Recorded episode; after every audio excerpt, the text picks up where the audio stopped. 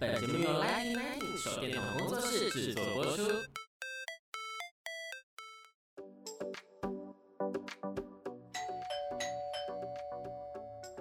Hello，老师，准备好了吗？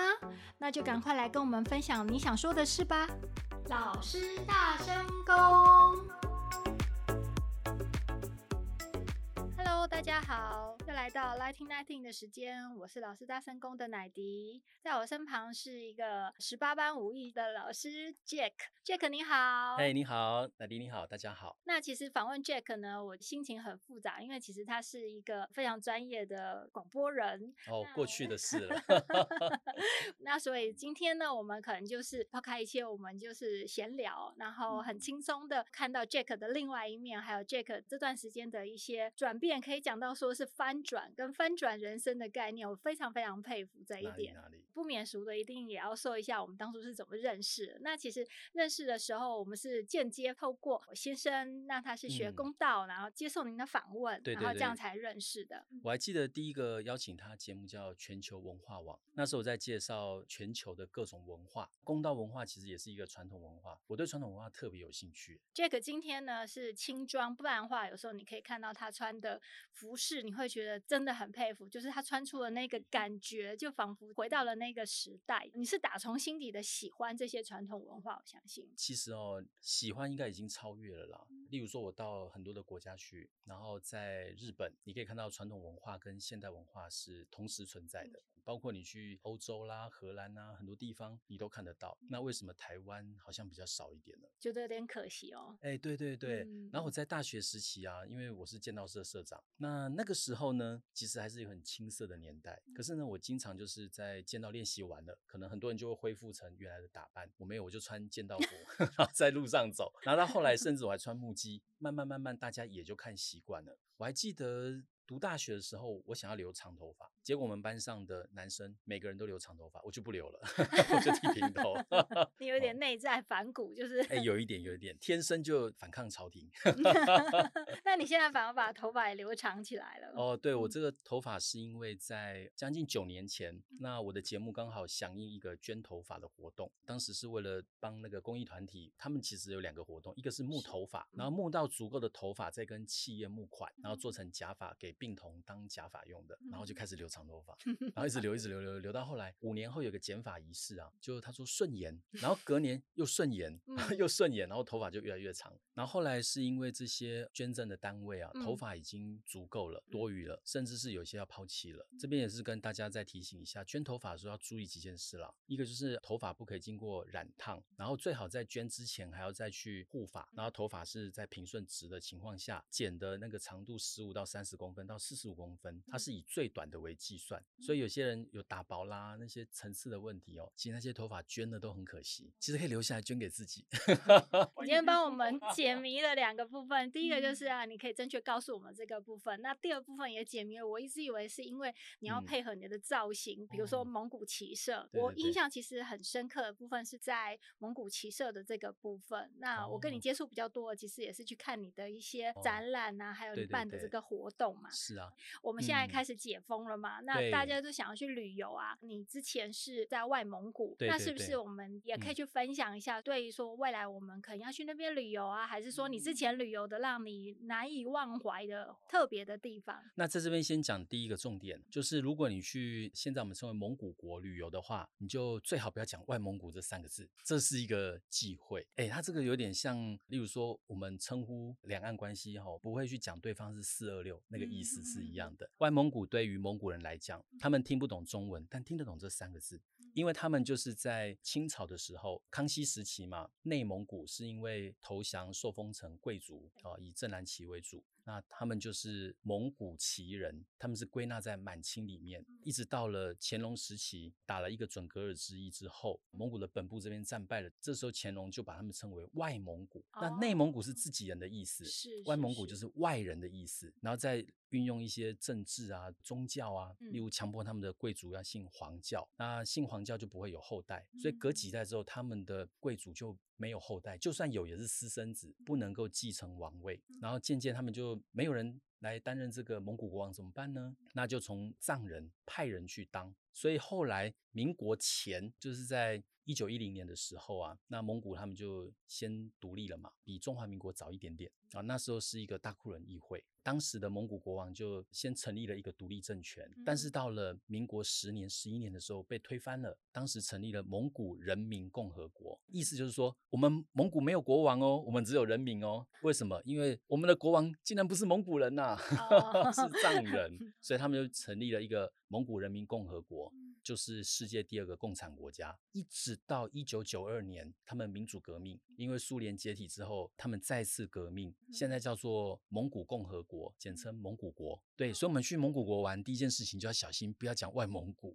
那因为很多的观光客不了解这个原因。在蒙古，例如说在百货公司，然后讲哎，外蒙古，外蒙古，然后被蒙古人听到，他们就不开心，因为那象征是他们被算是殖民的时期啦。那所以那个时候我去到蒙古跟他们聊到这些文化典故的时候，他们就很喜欢。虽然他们在形式上是蒙古国，但我觉得有部分的文化跟他们的生活还是跟所谓的内蒙古是一样的，他们还是也有骑射，然后也是一样的饮食。嗯。那这个部分刚好接触的是蒙古大学的一位教授啦，他叫冈巴塔先生，他是有拿到中文勋章两位其中之一。那我们经常用中文在讨论，甚至我们在故宫，然后在中研院有去看一些算是史籍典籍，我们去研讨。那还有一位已故的洪金富教授，他是原典章的权威，就是元朝典章制度这个研究上来讲，他是最深入的一位。那我们经常在探讨里面的这些典故哈，还有那些缘由。那以血统的纯正跟算是传承上来讲，应该是这个蒙古国比较接近原汁原味。那内蒙古它是比较偏向满清。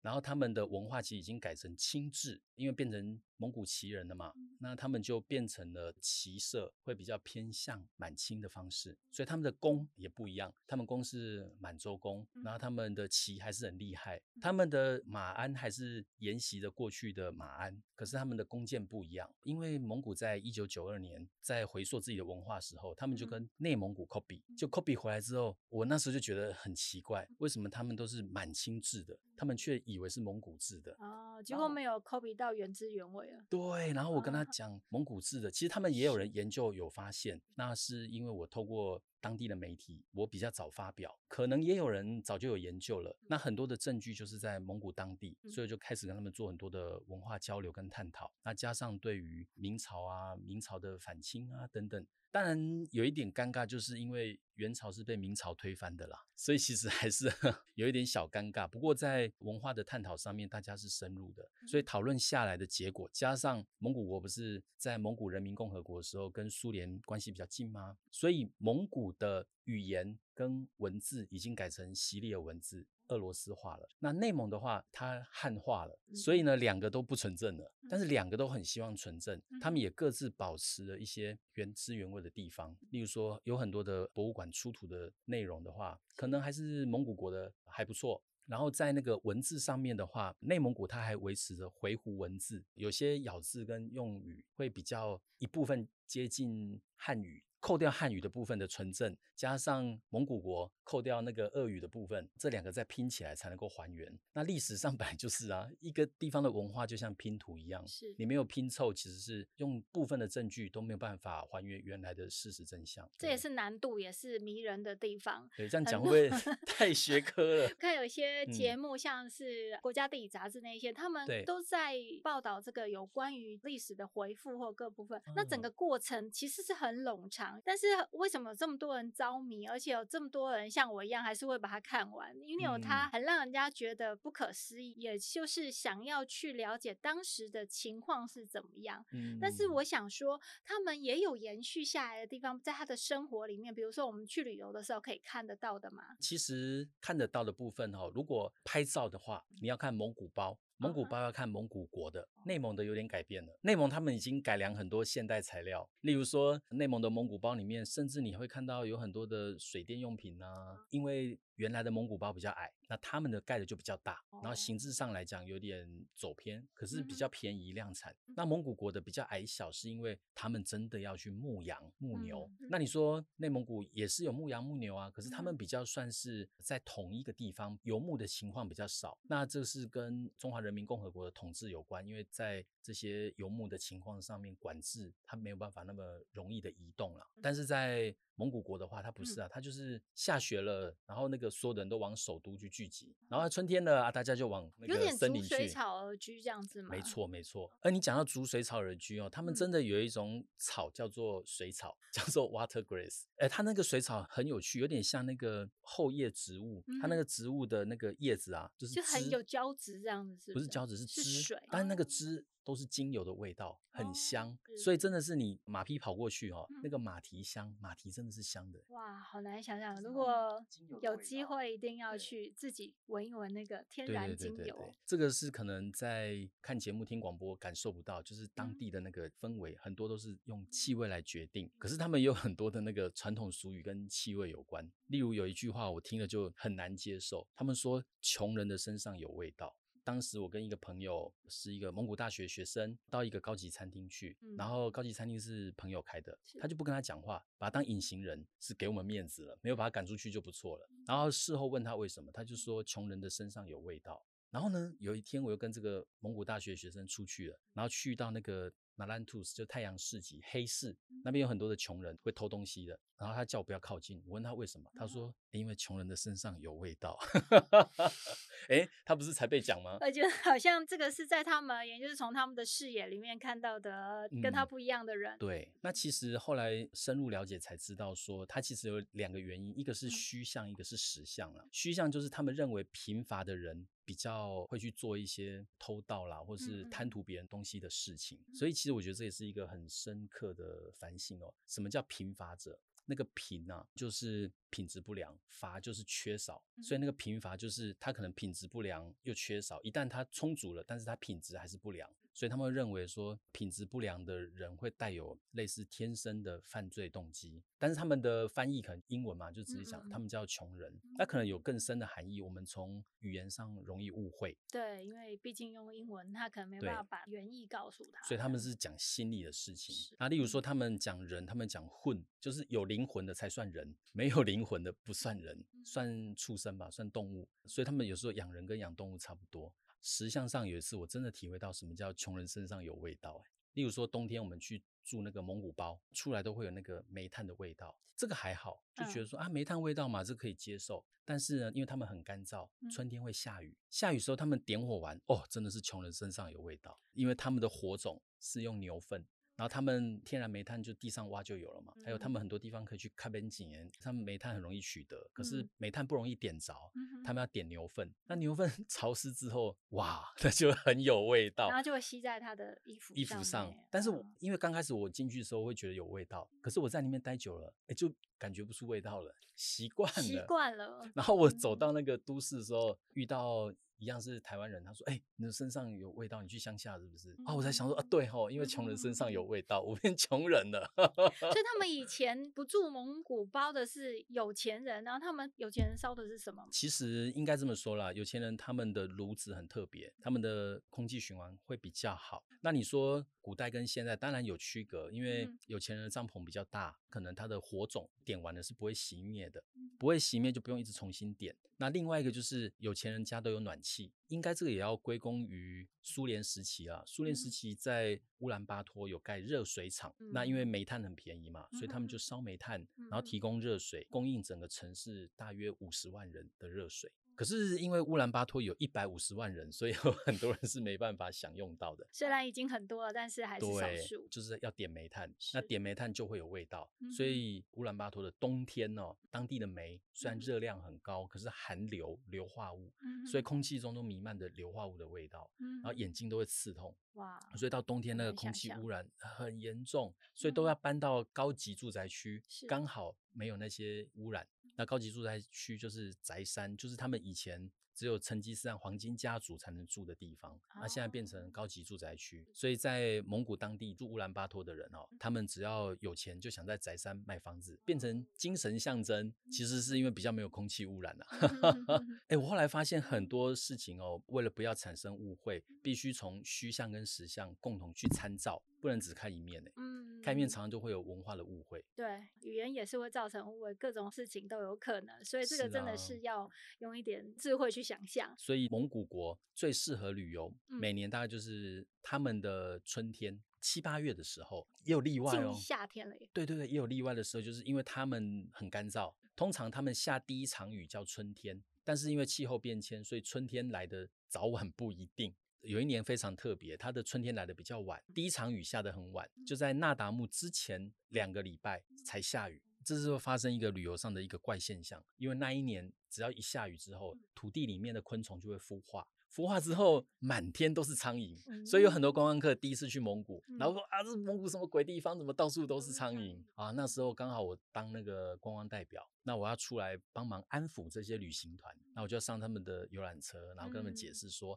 嗯、哎呀，你们很特别啊，蒙古很少是这样子的，嗯、跟他们解释说是下第一场雨之后的两个礼拜。满天都是苍蝇，那只是今年下的比较晚，所以如果大家有机会，就下次可以再来 reset 一下，不要 刻板印象。对对对，这次是特例。那你刚刚有提到一个那达慕、嗯、这个名词，是不是他们一个很大的盛典吗？还是那达慕现在就等同于他们的国庆日？嗯、那那达慕这个名词啊，那达慕这个是以前的蒙古语叫做游戏。那你也可以解释成比赛，因为他们翻译成英文就讲 game 嘛。可是他们的翻译都很直白，其实他们的内涵超过他们的翻译啦。那那达慕这一个竞技比赛运动，是因为以前的蒙古不团结，那游牧民族就互相偷袭、互相内耗、打斗就好了嘛。那怎么办呢？谁也不服谁啊。所以呢，成吉思汗就想了一个团结的办法，就是这个那达慕，他让三种身份地位的人去做三个比赛。那第一个比赛就是摔跤。大家就是知道蒙古快跤啊，对对对，然后摔来摔去，摔在地上会把衣服弄脏嘛。对，所以这样子是社会阶层通常是什么人呢？不怕弄脏的人，例如说牧民啊，他们本来就每个人都不怕脏的人嘛，哈。可是这样讲不太礼貌，我们要讲他是属于全民的英雄，全民包含了有钱人跟穷，因为也有贵族也做这个运动啊。可是人人都可以做。那中产阶级的竞技比赛叫赛马。因为我的？对，我的马跑最快，那赢了。例如说刚刚讲摔跤，大家都摔赢嘛，你摔赢大家，你是第一名，嗯、就是巴塔，就是英雄勇士。那今年大家就都听你的。那你你如果不服气，明年你赢回来，大家听你的啊，这样好不好？好，蒙古的全民就团结了。但是马匹是掌握在少数人手中啊，那马谁决定怎么跑？好，来比赛。谁赢了就听谁的哦，所以中产阶级就要有一点钱才能做配种，才能够养出好马哦，所以中产阶级的英雄就是赛马的英雄。那最后一个就是射箭，就是什么人每天闲闲不用做事，只要射箭的，那就是贵族啦。那一般人也可以射啊，可是因为弓箭它毕竟还是有材料学、有技术的传承的问题，所以还是以贵族为主。刚好成吉思汗又让他的手下一名大将叫哲别。哲别其实原意是箭头，就是最会射箭的人。嗯，那哲别这个封号就是封给神箭手。那当时有一个就真正的哲别本人哈，当代的哲别，在蒙古打完天下之后，他就负责教育成吉思汗的那个黄金家族哲别的射术。这个射术只限黄金家族的人可以学，然后就开始传播起来，所以每次都他们赢嘛。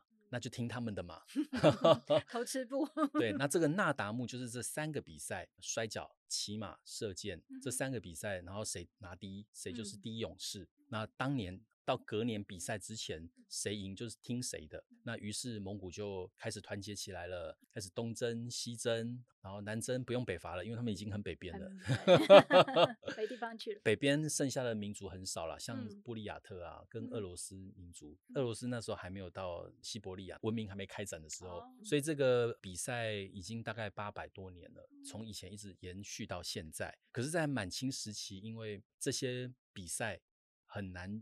预防他会不会造反，所以就把他们的比赛又改了。例如说，把他的真正的射箭啊改成一个盾头箭，开始变成射地靶。你们现在如果去蒙古国看到的那达慕比赛，你就看到射地靶，他射的距离是七十五公尺。啊，那女生六十公尺，男生七十五公尺。其实我们上次去南苑看的那个，没错。讲到南苑那一次，就是在哪一年呢？二零二零年是不是？应该是在故宫南苑有办一个，刚好是亚洲艺术文化季。那那时候我在故宫南苑担当顾问，那时候就办了一个蒙古月的活动。蒙古最重要的活动就是那达慕，故宫南院外面有一个草皮嘛，哇，那个真的是第一场超难办的，因为第一次要在故宫南院办那么大的活动，然后因为参与人次有十五万人。然后要考虑什么动物保护法哦，考虑的东西很多，所以开创很难呐、啊。那这个本来就是嘛，文化事业易废难兴，你要废掉一件事情很容易，要开创一个事情很难。那这边的话，我们是不是在未来，如果我们想要去蒙古国的话，可以跟您做这方面的咨询跟了解？可以啊，可以啊，欢迎欢迎、嗯。因为我觉得这个在你的生命里面也丰富了很多，嗯、但是在这里面有一个小小的曲折，发生了一些事情，然后也让老师的生活跟生命都产生一个很大的改变。那这个部分呢，我们在下集揭晓。今天也很谢谢老师的分享，那也不要忘了订阅跟追踪我们。那我们下次见喽，谢谢谢谢 Jack 老师。好，谢谢，拜拜，拜拜。